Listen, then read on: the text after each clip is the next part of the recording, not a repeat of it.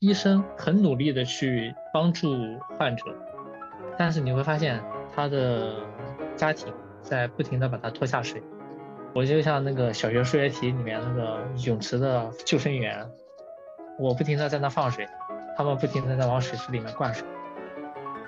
啊，我当时规培实习的那个医院已经是精神科很好很好的医院了，但是我当时很害怕，我如果去我们自己医院，就这个很好的医院去看门诊的话，这个事情会被其他的同学、领导或者老师知道。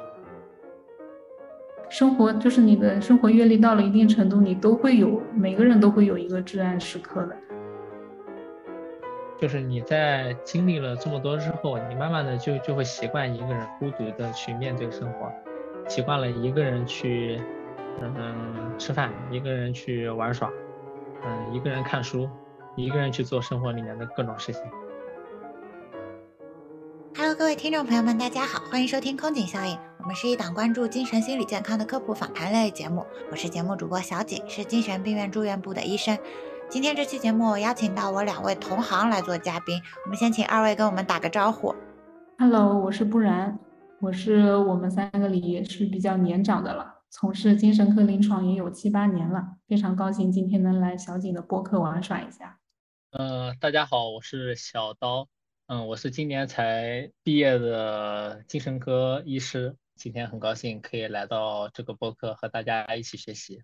那二位我的朋友和同行，这次被一起邀请来这个节目的原因，可能大家在标题里面也看到了。我们三个人呢有两个共同点，第一个是我们都是精神科的医生，第二个是我们曾经都有过一些这种轻生的观念。那今天这期节目就是想从我们的个人经历出发，解答一些对这个职业的疑问，顺便呢也说说我们对现在的职场环境啦、心理问题啊，甚至是说生命和死亡的一些看法。那再次谢谢二位来到我们的节目。我们在之前闲聊过程中发现，互相都有过这种一死了之的想法之后，我当时其实也挺惊讶的。一方面，我是发现说，哎，这个情绪问题的出现，好像就算是在我们这个行业，它也挺常见的。那我们三个刚好都有这样的经历，这是一种巧合吗？还是说精神科医生这个职业本身有一些特殊的地方？另外一方面，我其实也很惊讶，说其实想死是一个。比较沉重也难以启齿的事情，但是呢，通过我们的交流，这种坦然本身也会给我一种很包容、很有力量的感觉。所以也想仔细的听一下两位在整个经历里面有什么样的感悟，嗯，然后把这种有力量的感觉传达给听众们。嗯，其实聊到这个话题，可能是因为我在大概四个月之前做了一次很大的手术，于是我就说了，在我手术之前，可能有一段时间有。心情比较低落，嗯，比较受影响的时候，那段时间其实是我人生的一个低谷，甚至产生了一些就是想死的想法。嗯，我把这个心心路历程跟其他两个人分享之后，发现他们也有一些相似的呃经历，这反而使我们三个人都感到很有意很有趣，就是我们精神科医生会不会由于这个职业的原因？或者说还是一些其他的因素导致我们产生了这些想死的念头呢？所以我们把这个分享出来，也大家相互交流碰撞，看看有没有什么新的想法。我其实就是刚刚小姐有提到说，为什么我们三个人都会有相似的想法，这是一个巧合吗？其实我想到，其实这并不算巧合。就像你们可能还觉得这是一个很特别的经历，但是像我，因为比你们年长很多，所以我其实知道，生活就是你的生活阅历到了一定程度，你都会有，每个人都会有一个至暗时刻的。我觉得这其实是普遍存在的一个现象，包括我接触过的很多同行，不管是我们科还是其他科，我都听过类似这样的故事。所以我觉得今天作为我们三个从业者来率先坦白我们这个斗争。抑郁的经历的话，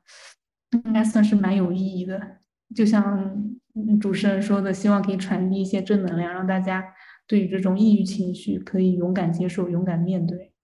对，所以今天虽然是一些可能相对来说比较沉重的话题的分享，是这种比较负面的一些情感的流露，但是袒露这个情绪本身是一件比较勇敢，然后我们也希望起到一些正面影响的这么一件事情。那今天的节目的第一部分，还是说把我们三个人的个人经历在说的更具体一点啊。后面第二部分也会回应一些大家对这个职业的好奇。啊，那只对就是那个好奇，就是对这个职业的一些 Q&A 感兴趣的朋友，也可以通过时间轴直接跳转到后半部分。前半部分就是我们的故事部分。在这里还是提醒一下，就是说，如果现在自己的心理状态不太好啊，很容易受周围影响，然后接触到相关的这种字眼和事件，还是会引起自己不舒服感受的人，就暂时先还是不要听这个节目。那第一部分的经历部分，就还是由我来抛砖引玉，先说说我的情况。我就记得我那个时候大概是两三年前，我那个时候是医学专业型硕士的第二年。那医学生都知道，我们在那个专硕在读期间是比较繁忙的一个阶段，有考试啊、文章的书写和很多事情都挤在一起。然后当时我的一个首发症状应该是以焦虑为主的。最刚开始的时候，我夜里是会因为做噩梦、心慌、惊醒。嗯，那个焦虑的躯体症状有一点像。比如说，就是牛饮一杯美式之后，会有一些那种交感神经的啊手抖、出虚汗的那种感觉。那那个时候差不多，我就是晚上也睡不着觉，睡不踏实，白天又会心慌。这种情况大概是持续了两到三个月，然后休息不好以后，就更做不好事情，更着急，更自我怀疑，就变成了一个恶性的循环。最后那个考试也没有通过，其他事情也没有什么进展。我当时就是觉得我活得非常的辛苦。但是呢，就虽然我主观上已经很辛苦了，我也睡不好觉，也很焦虑，但是我正在经历的这些苦难，好像也没有得到一些承认或者理解。那我会觉得说，我的其他所有同学，大家都是一个学制，都背负着一样的压力，他们好像比我更成功一点，而且也没有一些心理学上的问题。有些人好像明明他面对的一些杂活比我还多，那为什么唯独是我自己不可以呢？我做不好呢？然后在这种。怎么说呢？负性的自我认知底下，我就感到非常的惭愧。然后夜深人静的时候，我就会经常想说：“哎，要么就从阳台上跳下去算了，因为我觉得我实在是太羞愧了，我都比不上别人。”这种情况持续着，就一直到了年底。我记得特别清楚，就是当年。啊，当天是跨年，是十二月三十一号那天，我去看了一个精神科门诊。那其实啊，我当时规培实习的那个医院已经是精神科很好很好的医院了，但是我当时很害怕，我如果去我们自己医院，就这个很好的医院去看门诊的话，这个事情会被其他的同学、领导或者老师知道。然后在我的那个情绪很低落的时候，我揣测、想象大家的态度都会用一种很负面的方式去想象。然后我当时就特地联系了一个我之前一起规培的、已经毕业了的学姐，是，嗯，因为我看朋友圈，我知道她是去了一个另外的别的医院的。然后年末那天我就去。啊，这个医院找他看病了。其实整个诊疗的体验还不错的，我做了量表，然后我认识的学姐给我了很细致的说明，说我现在有一些啊严重的焦虑、抑郁情绪，也有消极想法。那从医生的角度是希望我吃啊长效的抗抑郁药，比如说是 SSRI 类的药物，但是这个药要坚持的吃也会有一些副作用。学姐也说了，就是说可能我出现这些情绪问题，确实是因为一些现实压力。那是不是可以先吃一些助眠药，改善睡眠质量，然后有精力去完成这些现实的事情，以后情绪就会好起来。我当时就只配了睡觉药，也没有给我打抑郁情绪方面的诊断，就是打了一个睡眠障碍。然后我配完睡觉药以后，心情就是挺好的，因为我看病的医院也很敞亮。然后我也离开了我的医院，到了一个相对来说比较远的，在上海我没有去过的地方，好像有一点那个逃离的感觉。结果我配完药从那个医院出来的时候，我就发现我口袋里刚配好的睡觉药本来是有两板药的，但是其中一板挤电梯的时候就被挤掉了，从我的口袋里丢掉了。这是第一件让我就重新又很崩溃的事情。第二件事情是。我那个时候肚子很饿，我想找一点吃的，但是我在那个地铁中转的那个陆家嘴下车了，可是那个地方很多餐厅都在写字楼的地下一层，我就穿的破破烂烂的，然后我人也很没有精神，口袋里攥着就是剩下的半板药。然后我就是逆着那些刚下班的、很疲惫的，但是看起来非常光鲜亮丽的陆家嘴白领们的人流，我就往那个写字楼里面挤。我还找不到下去地下一楼的楼梯，就是迷路了。我就觉得自己非常的狼狈，然后我就重新有那种很绝望的感觉。然后当天我就一边哭一边就是饿着肚子，重新坐地铁回到当时租的房子里，然后还和男朋友有吵架什么。吵完架以后，我就是带着一点冲动，我就。一个人就是走到那个楼梯间里，然后一直一直往上爬。顶楼好像一共有二十五楼，我当时心里就想说，哎，今天是大跨年，我都这么可怜了，我都去精神科看病了，怎么还是没有人来体谅我？这个男朋友也要跟我吵架，我大不了就去跳楼了。然后我当时脑子里想出真的要跳楼的这个想法，我感觉一方面确实是很痛苦，另外一方面好像也有一点心理是希望说，啊，我好像想通过行动来证明，就是自己真的很有问题。我主观世界里的这些啊焦虑也好啊，就是压抑也好啊，我想把它能够被大家承认，而不是说我一边很痛苦，一边还要怀疑自己其实不是真的有病，只是矫情在逃避考试和学业而已。我就。冲出去，跑到那个楼梯间了。但真的在楼梯间的路上，我又清醒过来，我就发现，嗯，就是那个小窗户外面的楼那么高。然后我突然意识到，就是我好像正在杀死我自己的路上。那我想起白天才给我看过门诊的这个学姐，我就想，哎，如果这个时候我死了，那她怎么办呢？她没有给我开抑郁药，她只是开了一个睡觉药就放我回去了。那她的整个行医生涯和心理健康会不会受到影响呢？我在楼梯上给妈妈、外婆啊一些其他的家属打电话，然后我是那天那个时候第一次意识到说，就是我去其实很容易就可以死。然后我那天之后，我其实就感觉生存欲望有一个触底反弹。有的时候我碰到事情，我就会想说，哎，那至少就是我现在是活着，那还活着就还有还有余力去改变。那这些多出来的日子，就其实是我赚到的，不用那么在意压力，就可以像穿越重生回来一样。就是好好做一点让自己开心的事情，我我差不多就是这样，说的也挺长了。接下来谁说？想到跟你先说还是我先说？嗯，那就我先说吧。嗯，我先我先思考一下，我当时嗯为什么会有这些比较痛苦的这些想法？我觉得像是我个人信仰的一个崩塌，好像整个世界都不再需要我，我没有这种被需要的感觉，所以我整个人其实很崩溃、很绝望的。嗯，当时的背景是，我刚刚从嗯规培毕业之后，然后和女朋友分手，并且一个人住在一个阳光照射不到的一楼大杂院里。嗯，我的女朋友和我的猫离开了我，一个人天天就躺在床上听周杰伦的反方向的钟，然后 单曲循环。嗯，那段时间其实整个人，说真的没什么压力。但是你整个人会不会很很空虚、很无助？因为你不知道你的生活还有什么意义。嗯，我从小到大一直以来感觉自己都是挺优秀的哈，嗯，然后也一直觉得身边的人，嗯，都很很看重我，或者说我一直都能被身边的人所需要。但是在那段时间，你就是毕业之后，嗯，不再管病人了。所以你在这个工作方面没有人需要你，爱情方面更不用说，你跟女朋友分手，其实，嗯，愧疚是大于其他的一些感情的。然后一个人住在出租屋里面，跟爸爸妈妈也没有什么沟通啊接触，朋友呢都是远在四海八荒，所以你整个人很很孤独的那种状态。我当时的主要表现是。睡眠的问题，睡眠障碍，嗯，整个人每天到很晚才能睡着，并且早上很早就醒了。我一般来说可能睡眠时间每天能到十个小时左右，那段时间就整整个人可能晚上到一两点才能睡，结果早上三四点钟就醒了，而且醒了之后就什么事都干不了。呃，其实也没什么事要干，因为已经毕业了嘛，就找工作就好了。找工作的压力对我来说其实也不是很大，因为我们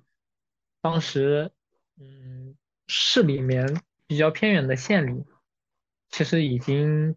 嗯，给了我一个还可以，我我个人觉得还可以接受的 offer，所以其实工作方面对我来说并不是压力。嗯，我爸爸妈妈对我也没有什么太多的要求，家里独子嘛。后来我是怎么怎么调调整的？我想想，就可能是。去和自己和解，习惯去接受，我可以不被别人需要这个这个问题。就是你在经历了这么多之后，你慢慢的就就会习惯一个人孤独的去面对生活，习惯了一个人去，嗯，吃饭，一个人去玩耍，嗯，一个人看书，一个人去做生活里面的各种事情。在我来到了新的工作地点之后，租了一个阳光还可以的房子，又养了两只猫，所以我现在的生活觉得过得还可以。但是你说，如果我再回到当时那种环境，我觉得我还是有可能有这种自杀的想法。而且，我觉得对于男生来说，可能比较羞愧的去承认自己抑郁或者是焦虑，因为我当时完全没有想过我可以去去看我老师的门诊，或者说看其他老师的门诊，通过这个药物或者是其他的一些治疗方式来干预一下自己的问题，我完全没想过这个。嗯，我会觉得比较丢人，我不知道我的潜意识里面是什么想法，我只是单纯的没有考虑过这个途径。哎，那我有一个问题，就是你有提到说，孤独这个单词嘛，那可能在跟就是这个嗯女朋友交往之前，你的这种社会关系主要是由哪些朋友构成的呢？在和我女朋友嗯交往之前室友呀，我是。一直都是要么在家里住，要么是住校的。我在本科时候和我的室友关系特别的好，嗯，去吃饭睡觉都在一起。然后等我研究生之后，我就很快的，大概是九月份入学，十月份我就谈了一个新女朋友，大概十一月我们就同居了。我们在一起大概两年多，大部分时间都是在一起的。等于就相当于突然分手了之后，其他的好像社会关系也比较远，也够不着的那种感觉。对，而且我当时其实是想过和我的朋友们去说这件事，并且我也真的这么做了。但是，可能他们给我的反馈让我觉得达不到我的预期，因为我可能需要，嗯，可能我心目中希望的是是他们能坐下来陪我、安慰我、听我唠叨一整天。但是可能当时的他们并没有给我一个。这样的这样宣泄的途径，当然我现在也认识到，这种其实是我对他们的要求太高了，对吧？嗯，你不可能要求人家能按照你的想法去去和你相处。如果你真的需要他们，那你就直接向对方表达你的想法，不要觉得丢人。其实我觉得男士男生就是今天。听小刀哥说这个，我其实感同身受，我跟他其实有点类似的。但是男性的对于这种情感的细腻的这种叫什么感知跟表达，其实都很弱。所以说，你如果有一个女性的朋友，应该可以做到你想接收到你想要的反应。但是男性朋友，一般的男性朋友，直男很难做到你想要的这个要求。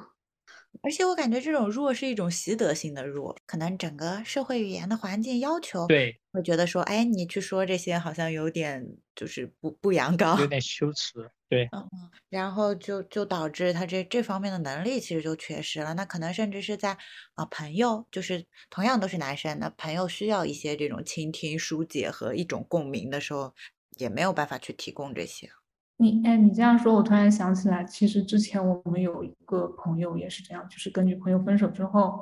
他有持续的在跟我们倾诉，不管是控诉他女朋友还好，也是说，就是他可能对这段感情也是抱有蛮高的期望的，一下子走了之后，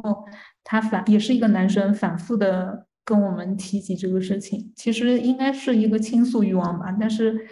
当时我们只觉得他。有点像祥林嫂，但是现在，但是今天听小刀哥说起来，我觉得他可能也是处于你当时的那种状态，就是有一个急需有一个倾诉欲望需要被满足，也是。而且男生和男生的沟通当中，嗯，基本上你只会发现他们只会讲事情，很少去表达自己内心的想法或者感情，他们就是事情摆出来，对，然后事情解决，哦，OK，这个事情就结束，他们。嗯，不怎么会关心这其中的这个过程。他们的很多情绪表达是不是应该是喝酒，提一杯这种，都在酒里，没有那种直接的表达。对，这么看看，其实喝酒 emo 的时候喝酒是一种回避性的行为，对吧？对，对啊，因为对你没有什么帮助的。对我试过，但是更糟糕。更糟糕，对。那不然可以来说说当时的情况吧。好的，我其实跟那个小刀哥有点像。我当时我这个发生事情已经很久了，应该有嗯，好，记不清是之前了，反正就是我第一段感情，应该是一个亲密关系一个断崖式的一个结束。虽然分手是我提的，就形式上是我主动结束的，但是大家经历过应该都会知道，女生提分手一般都是那种无数失望到绝望，最后不得不被动的离开那样子的。就对我来说，其实是一个非常大的打击，因为我没有想过会跟他分开，以为就是肯定是一辈子的。但是就会有那么一秒钟，你就会发现你们没有未来，就会有一秒钟，你就突然间大彻大悟，就你们之间没有未来。然后这个事情之后又不知道是蝴蝶效应还是什么，又叠加了很多工作上、生活上那种大大小小的挫折，一步步的自己不知道怎么回事，就到了一个崩溃的边缘。然后我当时我我发现每个人抑郁的表现可能真的有各自的特点，我有两个。我印象中非常清楚的表现，一个就是身体上的一个反应，就是吃不下饭，然后持续的哭和嗜睡；还有一个也是跟那个小刀哥有点像的，就是孤独。因为当时最严重的一段时间就是一个人独处，我非常害怕一个人待着。当时因为也在上班嘛，就是上班的时候还可以，因为你能感受到。被别人需要，你的生存还是有价值的。但是，一到快要下班的时候，我就开始焦虑、害怕，我不敢一个人面对自己。只要一个人待着，就开始胡思乱想，然后不停的 PUA 自己，怀疑自己的价值，怀疑自己生存的意义。脑子里就是你什么都做不好，你是个废物，世界上没有人在乎你，你活该被抛弃，等等，这种完全负性的认知。持续一段时间之后，就开始往那种毁灭的方向发展，就是开始频繁的考虑自杀的方法以及计划以及计划。就是到后面，你已经意识不到你在思考这个东西，你就变成一个自动思考如何去自杀的一个机器一样，你已经没有那个人的一个第，就是一个第三方的一个认知，就你你感觉没有自己的判断能力了。但是另外一方面，我又非非常的封闭，我一旦心情不好，我就会拒绝沟通，我不想跟任何人说话。我觉得术语应该叫社会退缩吧，就不愿意出门，不愿意跟朋友来往，然后把自己裹成一个孤岛。就当时也是分不清是自己把这个世界孤立了，还是自己被这个世界孤立了。我记得自己最严重的时候，就是开始自言自语。自己跟自己说话，然后自己给自己唱歌，已经就是我感觉精神症状快出来了。然后我当时不自觉的，就是聊天的时候频繁的会带着这个死亡相关的这个词语。当然这个是朋友跟我说，为什么你现在动不动就提到死啊死，也是给我了一个警示吧。因为我是没有意识到的，是他跟我说的。然后有一天我躺在床上，就有一个莫名的念头就窜进我的脑袋，就是说。我当时就应该是准备要睡觉。他说：“如果现在有一把刀划到我手腕的动脉上，应该有多快乐呀！”就这一秒钟，真的是，这一秒钟真的我这辈子都不会忘记。就是那种感觉，你体验到这种快乐，这种快乐特别轻松，特别轻盈，感觉像卸下了一个重担。然后，但是等我反应过来，我就是恐惧，太恐惧了，因为我知道这样的感觉，如果说多持续一秒，我可能就要行动了。我觉得这基本就是红线了，就是说我已经没有办法控制自己了。当时我就说不要想，不要想，不要想。当时真的把我吓到了。我说再出现一次，或者说我一个礼拜如果我还调节不过来，我肯定去看门诊，我肯定要去吃药。还好后面慢慢还是调节过来了。但我等我这个事情完全结束，我想差不多有挣扎了有八九个月吧，才慢慢的缓过来。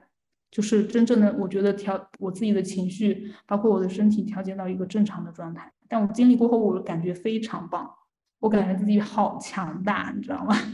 我感觉自己非常强大，我感觉没有任何事情可以打败我。然后就像那个小刀说的，一开始就非常害怕孤独嘛。但是你慢慢慢慢经历过这个事情之后，我我现在开始享受孤独，甚至非常渴望一个人待着。这个我觉得是非常好玩的一个经历。就那一年，我过得非常的痛苦，但是等我经历过之后，我现在非常非常怀念我那一。我觉得我那一年我好勇敢，我觉得自己好厉害。哎，其实你在说的时候，我有一点还挺有共鸣的，是在比较早的地方，就是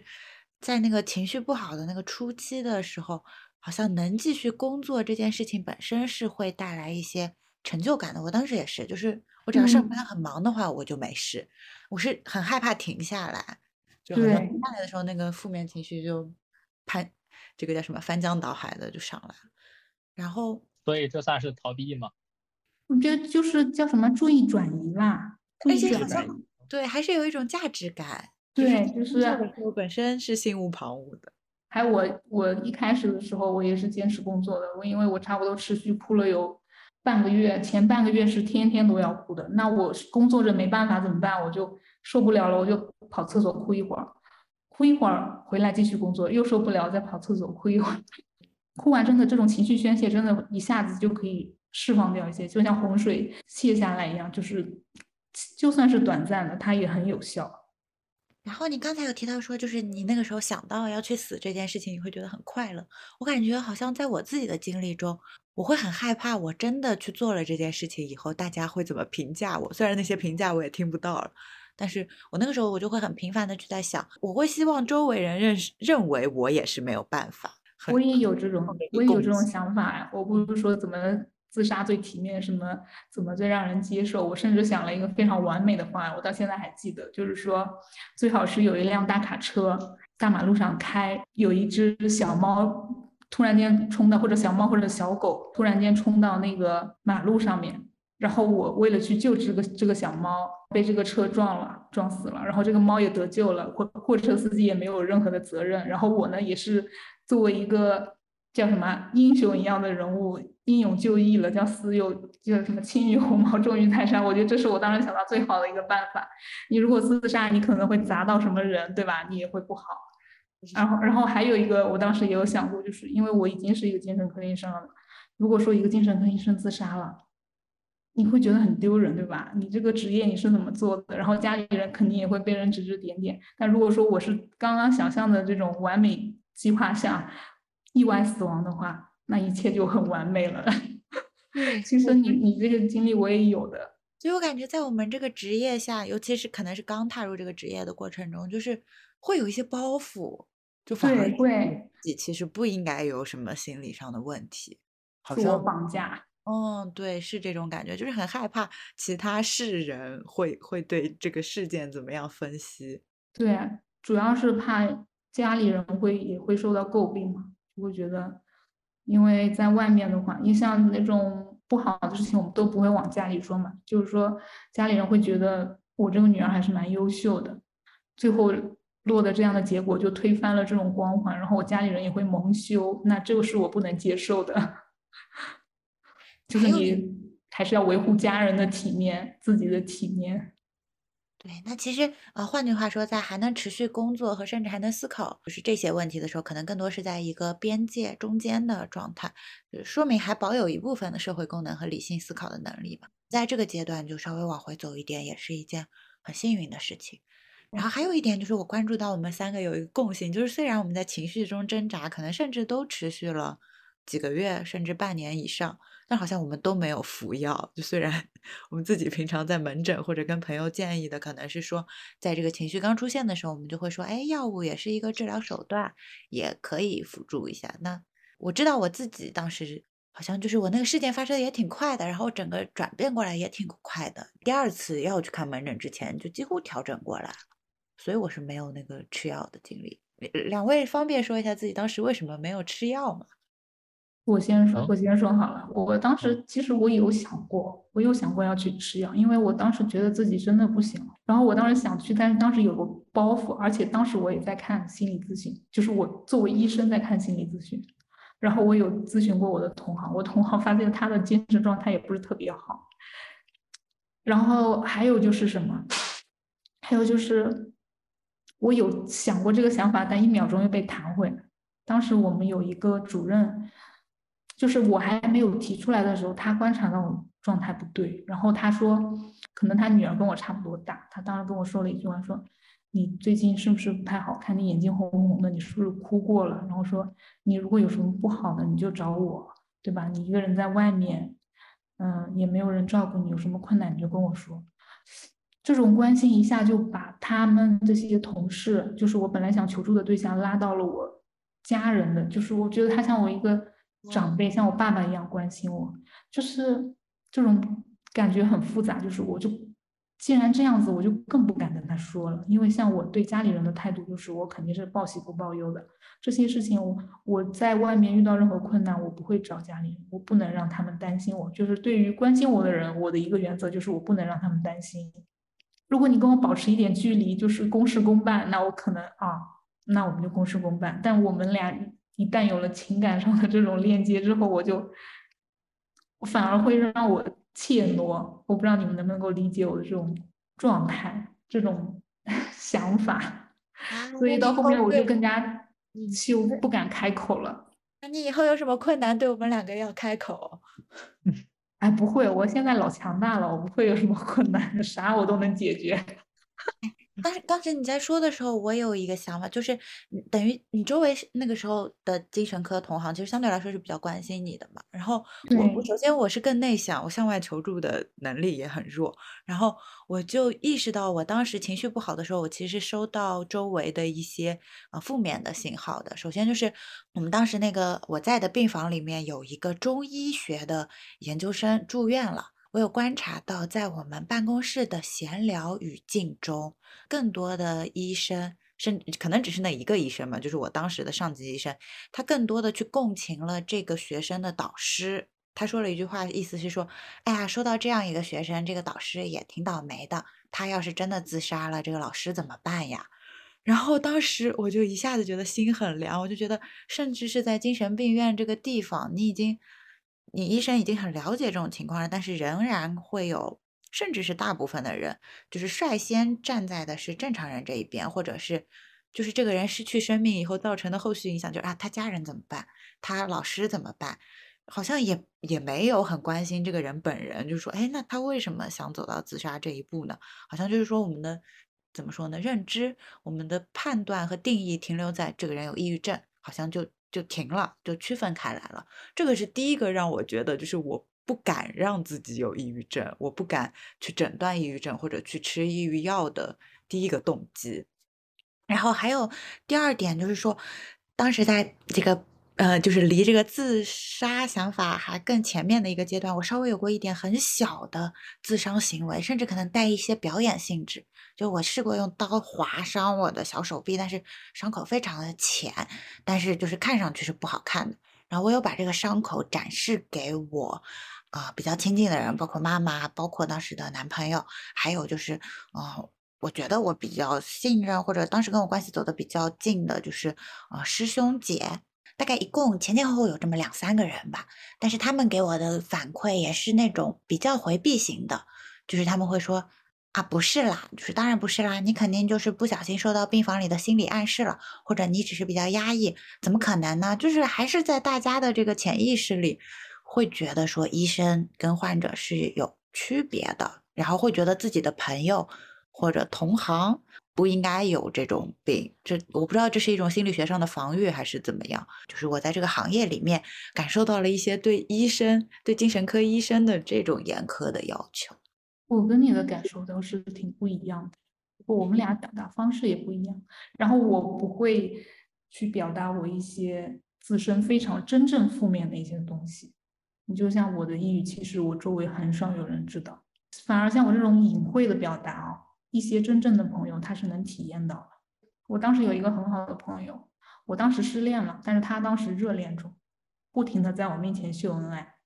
他看似来安慰我，但是他一次一次在我面前秀恩爱，我当时真的很生气，我但我也不知道生气，我就是我都呆住了，但我并不认为他是在攻击我，你知道吗？就像你刚刚说的那个，你的上级只是关心了导师，但其实我觉得他谁都不关心，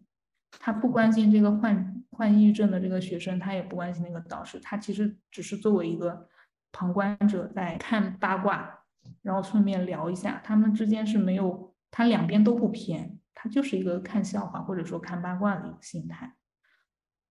然后我当时也是，我当时因为新到一个地方，然后我那个除了这个很好的就是在那在我面前秀恩爱的这个朋友之外，我还有一个朋友，我是我们交交谈不深，但我挺喜欢他的，就我感觉我跟他很合得来，但我们交情没有很深，但我没有跟他倾诉，我只是隐隐的可能会有那么一点感觉，但是他就觉察到了，你知道吗？他那天就特意跟我说：“你最近状态好像不太好，怎么样？”就是这种无意间的表达却被他感知到的这种善意，给了我很大很大的能量。嗯，就是这是不一样的，就是你一个好朋友，如果我跟你倾诉，然后就你可能对他期待高一点，然后他给你的反应反而不怎么样，然后这个落差会让你感到难受。然后你对另外一个一般的朋友没有什么期待，他反而给了你高回应，这种帮助就是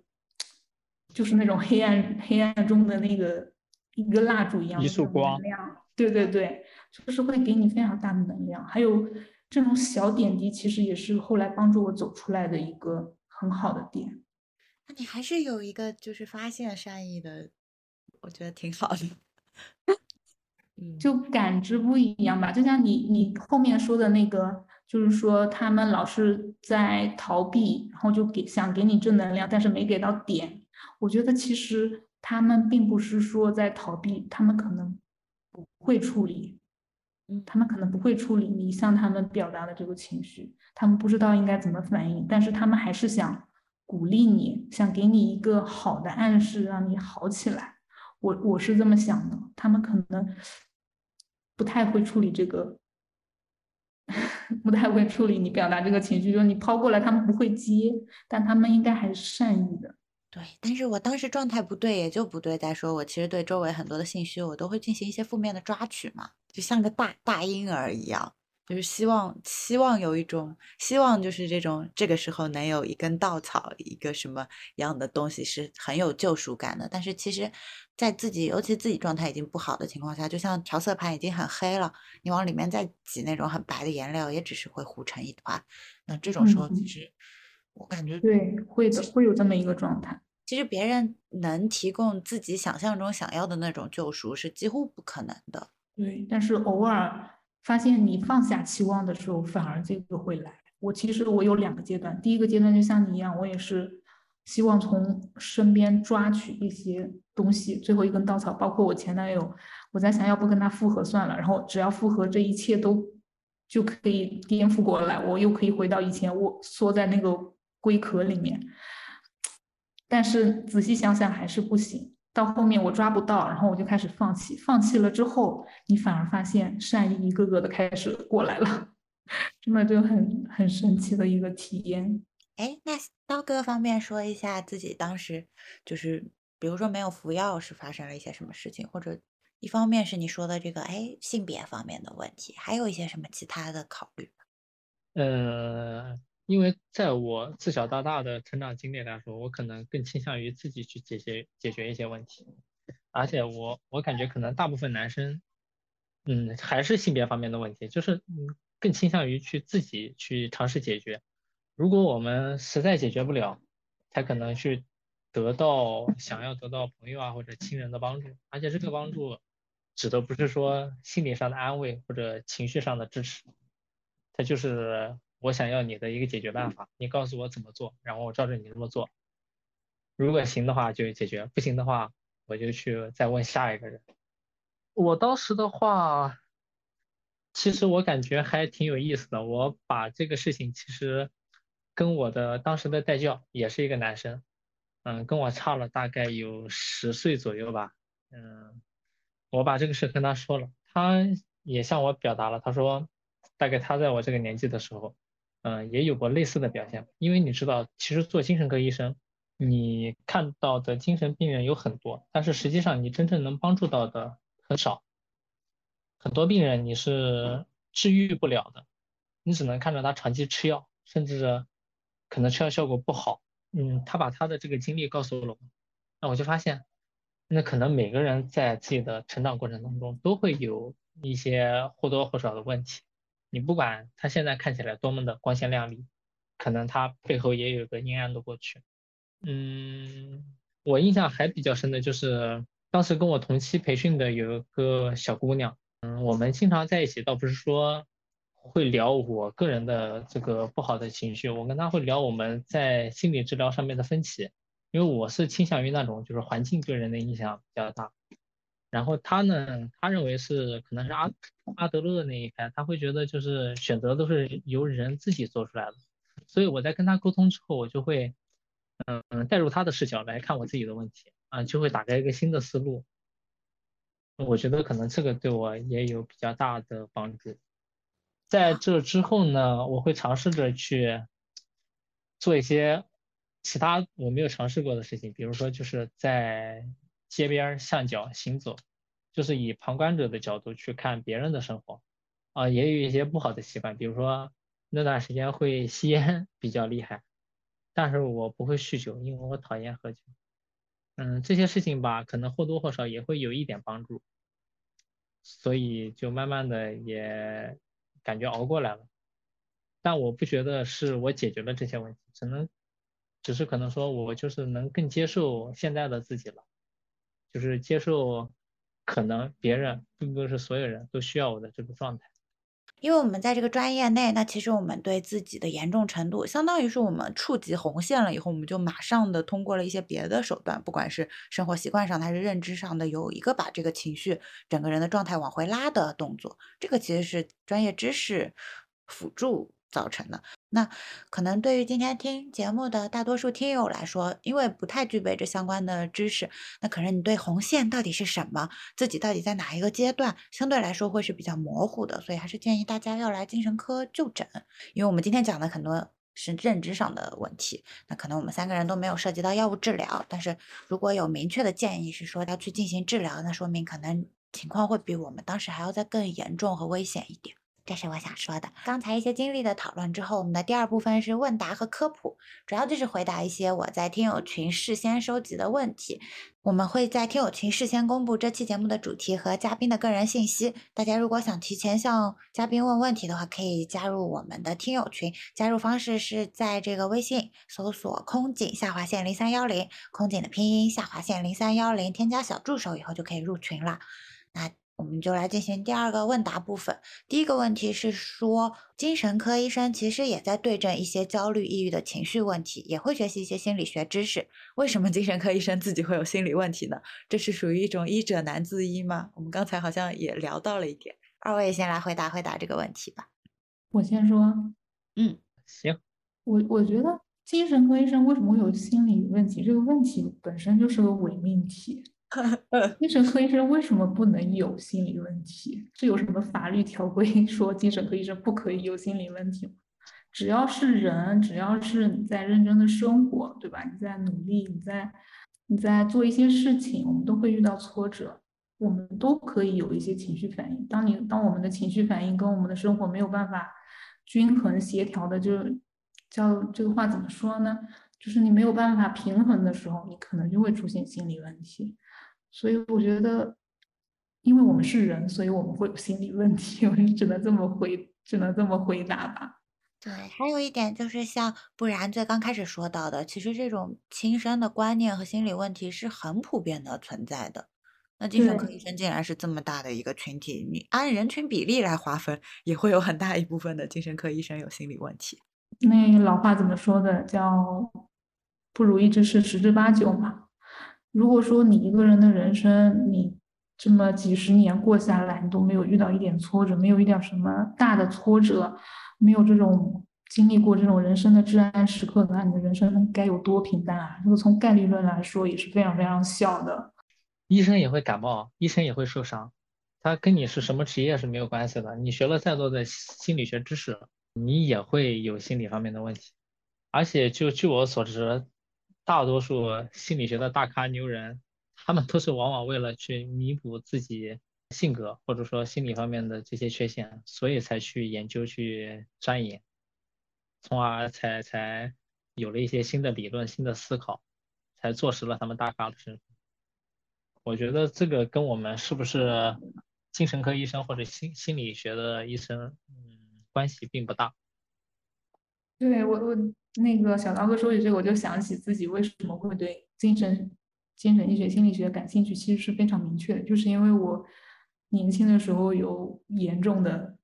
曾经有遇到过一个 比较严重的心理问题，当时就很希望有一个人可以开导我，然后可以解救我，然后慢慢的关注这方面的书籍啊、信息啊，然后慢慢对这个精神科、心理科产生兴趣，最后才会导致我最后成为了一名精神科医生。哎，我之前看那个欧文亚龙的那本《存在主义心理治疗》还是哪本书来着的时候，他就说啊，就是精神科医生的这个团体在问卷调查中显现出，精神科医生的死亡本能是会比其他科医生要更强一点的。我会觉得这个死亡本能应该就是对一些负面的觉察。我觉得，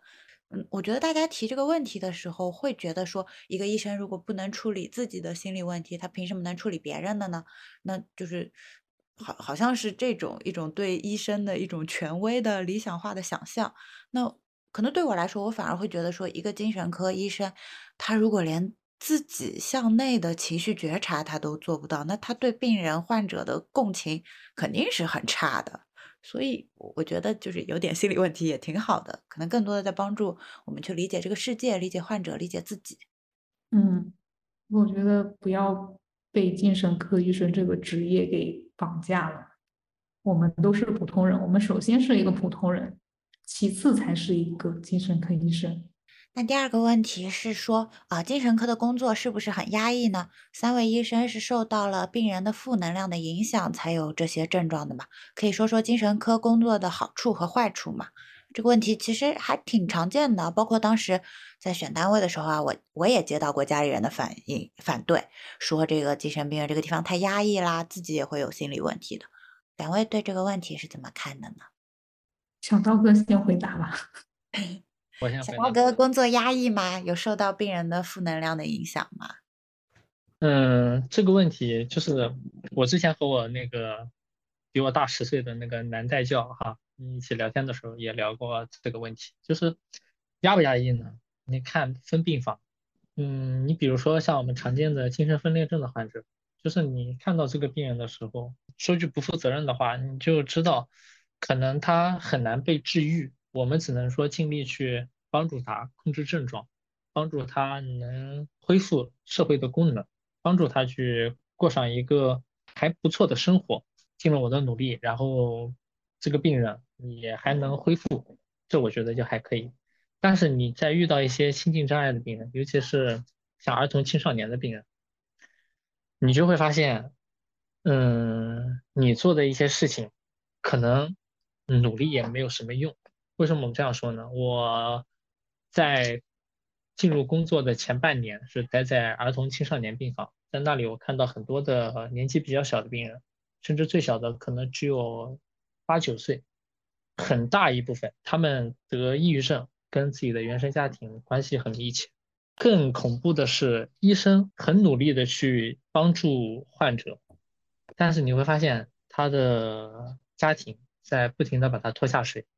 我就像那个小学数学题里面那个泳池的救生员，我不停的在那放水，他们不停的在往水池里面灌水，并且他灌水的速度比我放水的速度还要快得多。这就让我产生了很强的无力感，然后我把这个事情跟了我代教说了之后，他说他当时也是，也大概是这么一个状态，并且他比我还还多一点，就是他有一点过分卷入患者和患者原生家庭之间的关系中，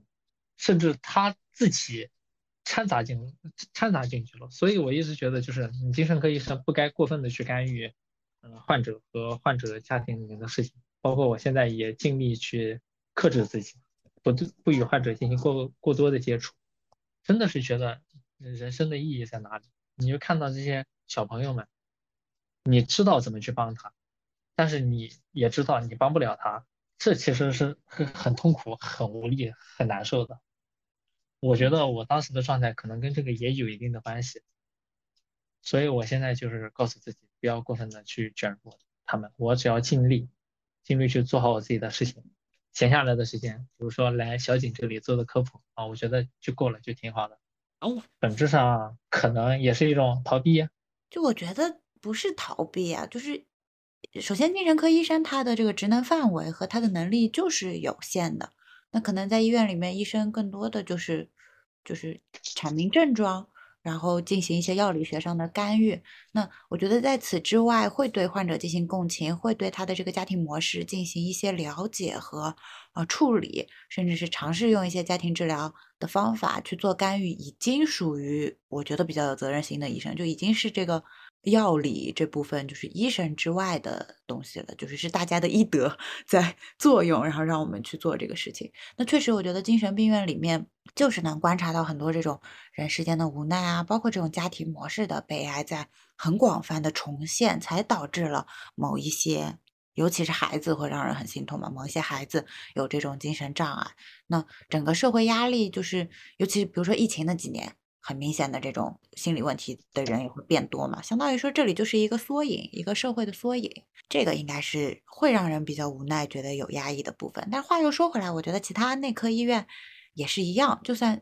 其实只要学了医，就算当时没来精神科，去这种普通的综合大医院也会有。哎，这个人明明可以治疗的，但是他比如说是付不出这个钱或者怎么样，那造成一些治疗效果上的不好的后果。我觉得对，可能这个也是一个方面吧。但是你不一样，你在看到就是小朋友的时候，你就会觉得会不会我多做一点，会不会他就会变得不一样？但是你多做了之后，你就发现没有用处，那你会不会就是再想去多为他做一点事情呢？我不知道，就其他人有没有这种想法？反正我的我曾经有过的，但是慢慢你就会有一个和解的过程，你会找到你相对舒服的一个方式，然后和解。我是会那样想，在这个过程中，我会对自己说，就是说，凭什么我多说两句话，这个症结就能被解开？就是我会觉得那是一个太严重的，我无法处理的问题，好像我是这样。就是给自己做心理工作的。如果光靠我多说两句话，他们家的问题就迎刃而解，那这个小孩也不至于会被逼到精神病院来了。可能吧。嗯，你们你们现在考虑可能都是这样子，相对比较单维的。但是等再过几年，你们可能就会进阶到我这个程度，就会知道事情其实是非常复杂的。小孩这个小孩子能到精神病院来住院或者来门诊来看病，这个症结肯定不是一朝一夕的，他有很多很多很多因素，他自己个人的因素，他父母的因素，家庭教育的因素，社会的因素，很多东西我们没有办法去改变。我们能做的事情就是在你能力范围内给到最好的技术支持，但除此之外，你想改变改变他们整个家庭，改变社会，改变世界，这些。这些都会慢慢的被压抑下来，就这个无力感，就是会随着年龄慢慢慢慢，你们就会跟这种无力感和解了。哎，对我可以理解。我有一个岔开去的问题，因为我们三个中只有这个不然是是已经有有小孩了。嗯，你在自己的这个亲子教育中，你觉得会跟你见到的这些东西，就是比如说想对孩子就是发脾气的时候，会想起一些以前。在医院里见过的这种家庭的肖像，或者你会觉得我我还挺好奇，就是在育儿这件事情上和这个工作部分的联系。嗯，因为我儿科我没有怎么转，但我的确有也有接收过这种。之前在新生科，新生科是有接触过那种厌食症这样子，然后做家庭治疗，包括当时我也去做了，给他们做了家庭治疗啊，参与了之后，我我想说一句。大不敬的话，就是说，现在很多像小孩发生了问题之后，他们的统一的方向就是开始攻击原生家庭，攻击父母，就觉得一切都是父母的错。但其实这是我非常不赞同的一个论调。这个小孩他也要承担一部分的责任的。还有就是我们对于这个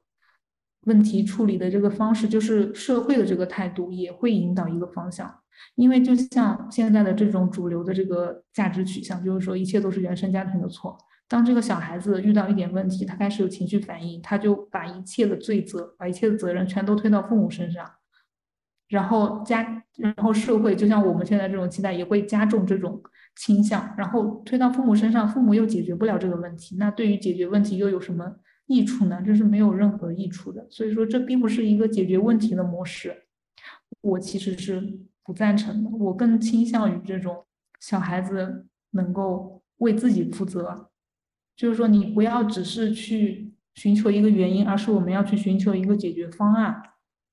我不知道我有没有表达清楚。所以你也是阿德勒流派的，你就觉得是人的选择是在自己手上。对的，就是原生家庭，原生家庭他这个情况客观是存在的，可能这个父母不合格，他没有做成一个非常好的父母的一个榜样，或者说他离标准有点距离。但是这个父母的这个教育对你怎么产生影响，其实是跟我们怎么对待这件事情是相关的。你如果说你这样的父母，那我就一定是非常糟糕的，你一定要把这种认知绑定的话，那你永远都好不了。阶段，他原生家庭本来模式是差不多的，那为什么有的人是往地狱发展，有的人往天堂发展呢？就是说我们本人主观的投射的起的作用，对不对？如果说我们能对自己的人生负起责任来，而不是永远在外归因的话，那我们是可以掌控我们的人生的。那现在社会很多引导都是在。攻击父母，那你攻击父母，你解决不了问题呀。父母已经成型了，他你过去发生那些事情没有办法改变。你如果只是盯着过去，那你的未来就一直沉浸在这个过去的阴影当中。哎，其实就是不然，刚才说的这一整段和我们前半部分就是聊到说，就是 自己很绝望，很期待别人给自己完全的照顾，然后反而会失望，然后会仇视，甚至觉得说，嗯，怎么周围负面的信息有一点类似，就其实还是，嗯，就是他对这个周围的信息的解读会变得不一样。那我我有听明白说，你你其实想强调的一点就是说，其实我们在。说原生家庭的损害，原生家庭的损害的时候，在做的不应该仅仅停留在埋怨这一步就到此为止了。可能就是说，分析原生家庭带来的伤害，只是说了解自己，然后并且想出应对方法的中间过程，它不应该停止在这个归因上，应该进更进一步。现在很多，包括我们接诊的，像一些特殊的就是新生病房的一些病人一样，他们就是不停的在埋怨父母，就觉得都是父母的错。是父母小时候对我的爱不够，对我照顾不够，因为父母离婚对我造成了阴影，导致我现在这个样子，甚至这个抑郁。然后呢，没有然后了，就是这是一个无解的。如果说你把你把问题归于就像天灾一样，你把问题归于天灾，那天灾是没有办法解决的，你怎么办呢？那我们。我是更希望，就是说，我们可以把问题纠结在、归结在我们自己，就是我们内归因，因为我自己是可以改变的，我是可以被解决的，我可以改变我对于这个事件的态度，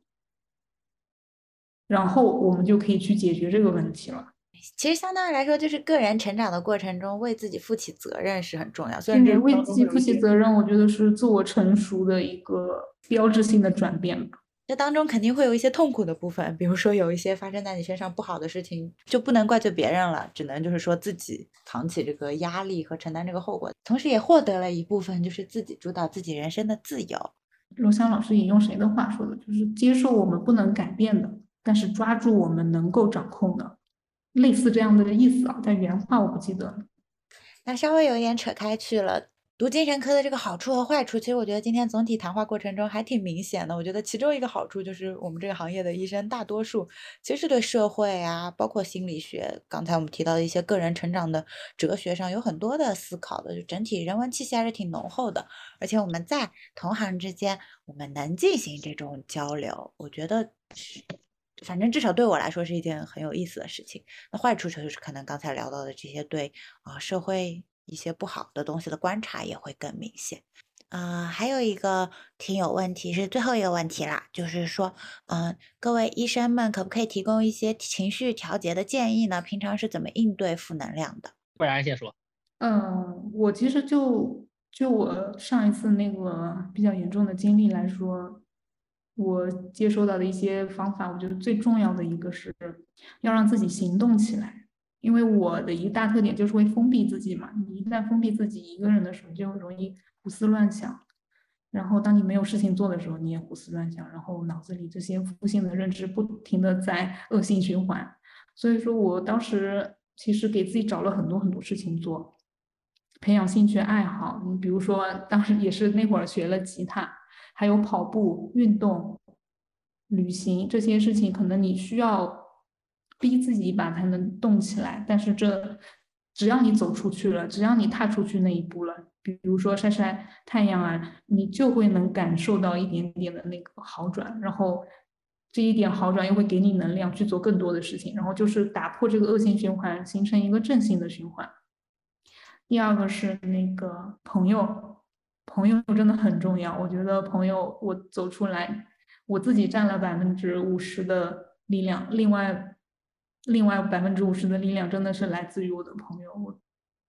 就是在就像刚刚当时在描述经历的时候提到的那种黑暗中的那个一束光一样，或者说也是一盏蜡烛，就是在你情绪非常非常低的时候，周围人一点点善意就会给到你非常非常大的能量。第三个就是，我觉得媒体也挺重要的，不管是音乐还是看书，包括我想提一个就是鸡汤文学，当时我觉得也是对我产生蛮大的作用的。我当时我记得我当时刷微博刷的，就是实在扛不住了，我就需要一点点的那个能量的时候，我在微博刷刷那些鸡汤文学，我觉得对我来说也是有好处的。然后我当时还读了一本书。呃，叫刘同的《你的孤独虽败犹荣》，我不知道你们有没有看过这本书。其实现在书评有点有点两极分化啊。就是现在倒过来看，好像是有那么一点点矫情。但是当时在我抑郁的那个心境下读的时候，我真的是有被他就是击中的那种感觉。然后你读的时候，你会觉得有人在陪伴你，因为有人懂你的感受。还有音乐也是我。听到小刀哥听的是那个比较悲伤的音乐，你知道我当时听的单曲循环的一首歌是什么吗？就是那个《Stronger》，我不知道大家有没有听过，就是听过听过，《Stronger》就是他那那那个歌词是“杀不死你的，终将使你强大的”那个那首歌，我觉得也是给我带来很多力量的。我觉得这些东西都有帮助到我很多。还有就是采集红线的时候，真的要就诊。我当时。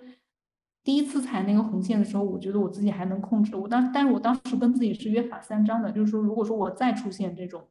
无法控制自己的这种瞬间，就是控无法控制自己走向毁灭的这种瞬间，或者说我一个一个礼拜我还持续的在想自杀，我肯定是要去吃药的。我可以不看医生，但我肯定要吃药。我可以通过我自己的一些方式用药，因为我知道用药是肯定会好的。就是抑郁症是可以治疗的，哪怕你非常非常绝望，这还是最后一次可以治好我们的这个希望。希望可以把这个 传递给那个听友。嗯，哎，那我我也来说一下，就是嗯，刚才不然有提到说，一个是拥有兴趣爱好，这个我也很赞好，还有一点就是他他说了很多朋友方面的问题嘛，所以我觉得拥有一些很稳定的友爱的关系是很。重要的一件事情，当然，这个对象可以是朋友，或者是伴侣，或者是父母。像我们在自杀干预的那一期节目里面也有讲到，一方面是说你去靠近这些让你觉得温暖的关系，直觉上呢觉得说啊，这个人是可以信任的，可以托付的。或者说你们两个是一个互相包容的好的关系，你就稍微对他敞开心扉一点。但是如果你周围有一些很不好的关系，你就一定要及时的去切断、去远离。那更多相关的信息，到时候我们 show notes 里面也把那期我们之前就是在更多是从理性和这个解决方案的角度去聊了一期很干的呃自杀干预的干货怎么处理的，我们会把这个相关的节目链接在这一期的简介里面。还有一个就是，不然有提到说触及红线去就诊嘛，然后不然是说就是说可以不看医生，但是要吃药。哎，在我这里，我我甚至觉得说可以不吃药，但是该找一个好的医生去看，因为我自己的经历里就是，其实当我当时有这个轻生观念的时候，我会想到给我看病的这个学姐。我感觉在尤其是在缺乏社会支持的时候，心理咨询师和精神科医生这两个人也是。也是也可以，就是构成这个社会支持的一部分。就是建议大家可以先做做功课，然后找一个自己觉得比较投缘的，或者相对来说说明比较细致的医生去看一下门诊。你，光去看门诊的这个动作，我觉得也会有帮助的。那找心理咨询师也是一样。另外，如果有问题的话，也可以试着拨打一下心理热线求助。对，心理热线。关于朋友，我想补充一点，就是很多人。会对情伴侣不是情侣，对伴侣就是有很高的期待。但其实我觉得伴侣应该要慎重，因为伴侣他可能是那种叫双刃剑吧。他可以就是说，如果说这个伴侣足够强大、足够好，你们之间关系足够的好的话，他可以给到你非常大的一个支持。但是如果不幸你碰到的是并不合适的伴侣，或者说，并不是那么好的一个伴侣，他有可能给你毁灭性的一个打击。尤其是我们女性，我我并没有对男性有歧视啊，但是很多时候他并不是一个非常稳定的一个好的求助的对象，因为你们之间还会有利益的纠葛，还有亲密关系的一些影响。有的时候，可能我们的一些负性的东西，可能来源就是伴侣。所以说，你如果说把伴侣作为一个你的一个主要的求助对象的话，你当时问题发生的时候，你的道路就被退路就被封死了。但是朋友，我说实话，我觉得是更加可靠的，就是你们之间的关系会更加稳定、更加稳固一点。但是亲密关系，它是实时变动的，它有可能一秒就变成完全的反面。这个问题里面有三方面嘛，一个是其实相对来说就跟我们之前提到的都有关系，一个相对来说你对伴侣的期待是更高的，那就是嗯更渴求他的更好的反馈。那对朋友这边可能没有什么期待，反而更能接受一些好的东西。另外一方面就是说你因为亲密关系是纠缠的嘛，伴侣作为他的一个整体一个客体，他也会有很强的情绪波动。你们关系太近了以后，会影响的更多一点。还有一点就是可能跟刚才提到这个。孩儿女孩的这种情绪表达方式也有一些不一样。那那个男孩代表刀哥有什么 自我和解、面对负能量的小建议给到大家？我的话，首先对我来说，第一点很重要的就是阅读，就是像刚刚不然说的，嗯，我个人觉得就是在我情绪低落的那段时间，其实我是看了很多心理学方关相关的书，很多甚至不是专业性的心理学书籍，只是一些科普类的书籍。这个对我其实帮助挺大的，因为你在阅读的时候，你其实本质上是和这个作者在对话，呃，他会让你汲取到一些新的看法、新的思想，啊，让你能重新的去审视一下自己的想法。然后这个是我觉得第一点。第二点的话，很有意思的一个看法，我觉得就是帮助别人。嗯，我在不好的那段时间会去福利院或者是孤儿院去做义工，然后包括直到现在，我还在往一些福利机构捐钱。就是你帮助别人的过程当中，其其实上，其实实际上我觉得可能是像一个爱心交换，就是在你的能力范围之内，你能去帮助别人，收获他们的感谢，你会觉得就是自己的人生价值得到了一部分实现。嗯，第三点的话，养宠物。有有条件的话，我觉得养宠物是很好的。我个人因为一些生活经历，其实我对人与人之间的感情不是不是特别信任的，或者说只是部分信任。但是你，但是你自己的自己的宠物，你是可以完全信任他们的，他们对你的爱是是真的无私的，他们生命里面只有你，就没有别的东西。这个我觉得养个宠物会对自己的帮助很大。第四点就是多晒阳光。多出去走一走，不要一个人闷在家里。我觉得闷在家里是一个很恐怖的事情，就是你真的不知道什么时候你就会有一个想死的想法，然后你死了也没有人知道。或者是去森林里，或者去公园里，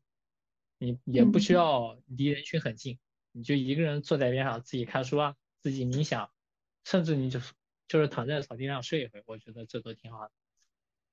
那我最后再说两个小小偏方吧，也是。一个是刚才二位有提到阅读嘛，但是我自己的情况就是我情绪状态很差那段时间，我其实是没有阅读的经历的。呃，我会写，我会把我心情不好的东西都记录下来，甚至发布在互联网上。然后如果有人帮我点赞的话，我会很开心，因为相对来说我可能呃朋友的社会支持在那个时候是缺失的，很多网友确实有见证陪伴，然后和我引起一些共鸣。然后度过了那段时间，但这个东西一个好处就是，你真的万一发表一些轻生言论，网友们好像也会帮忙报警啊什么的。那不好的地方就是说，互联网上的这些负面情绪其实会以一种，呃，更迅速、更恐怖的方式去蔓延开来。那自己情绪不好的时候，你在网上看一些别的。类似于 emo 小作文，或者和一些其他情绪不好的网友建立连接的话，首先你也不知道对方是什么人，有可能他其实是有严重的这种抑郁方面的心境障碍的。这个是啊，这个事情我觉得挺好的，但是处理起来有一点复杂的部分。那第二点就是，呃，我刚才在我整个经历里面也有提到的，我觉得就是真的到那个很绝望的时候，你可以想象自己就是穿越或者重生过来的，然后所有你这个现在的这个躯壳在面对的一些困难，就像小说里的情节一样，什么烂烂的原生家庭、不好的学习环境，甚至是不好的伴侣，你就想象自己是一个穿越过来的更强大的人，然后你现在。开始为这个原主 来处理这些问题，那个是我当时非常有用的一种自我暗示的方法。其实我也有写，但我是写日记，因为我一直有写日记的习惯。我也是写日记，我写日记是为了，是为了就是回头再去看，然后你就会发现，你其实比之前还是成长不少的。所以就是，其实大家在觉得自己烦恼很大的时候，可以回过头看看上一个阶段。比如说，我在那个研究生阶段的时候，我就回过头会去看高中的时候，我很害怕，比如说数学月考到底几分。现在回过头来看看，就觉得，嗯，那个时候的月考成绩也没有影响我整个人生规划，或者说最后的高考成绩。我就会意识到说，嗯，很多压力其实是加给自己的，很多东西其实没有自己当下想的那么重要。整个人的状态是会变的，焦虑也是会一茬一茬的换的。对对，哎，我想补充一点，就是说关于这个写，因为也是也是一本书里面学的，我忘了这本书是叫《精要主义》还是叫《简要主义》，也是一个读书小组里面推荐的，就是他其实有提到，就是说你一定要用笔和纸来写。当你如果说思绪很乱、情绪很差的时候，你就拿一张空白的纸，然后拿一支笔，然后把你所有的想法都写出来，这本身也会有疏解的这种作用。包括我有的时候在接心理热线的时候，我也会建议别人用这种方式写出来之后，你就会自己的思路就慢慢被清晰了。因为我们脑子里其实有无数的想法，它非常的杂乱，转瞬即过，然后闪来闪去就很乱。但是如果说我们能把自己的想法写在一张二维的纸上面的话，你的思路就会清晰很多很多，然后你脑子也会有一种被。打扫了一下的这种感觉，也会对情绪有非常好的改善作用。这个对于抑郁或者焦虑，我觉得都有用。那就是我们身为一个科普节目，还要承担一部分这个公共安全的责任。要再次强调一下，就是说，呃，今天我们三个来分享。那刚才大家也可以知道，就是说，我们还是在一个有能力去做一些举措，然后甚至去去图书馆看看书啊，去出门解救自己这个时间段。节点上是可以用这些外界的自我努力，然后包括认知上的、包括行动上的举措去来改善情绪的。但当你的情绪甚至可能是因为一些生物化学的原因，它低到了一个程度，它起不来了，然后你也没有力气去做这些，你也缺乏社会支持，这个时候一定一定一定要去精神科就诊，甚至有的时候是需要一些药物的干预的。那差不多就是这样，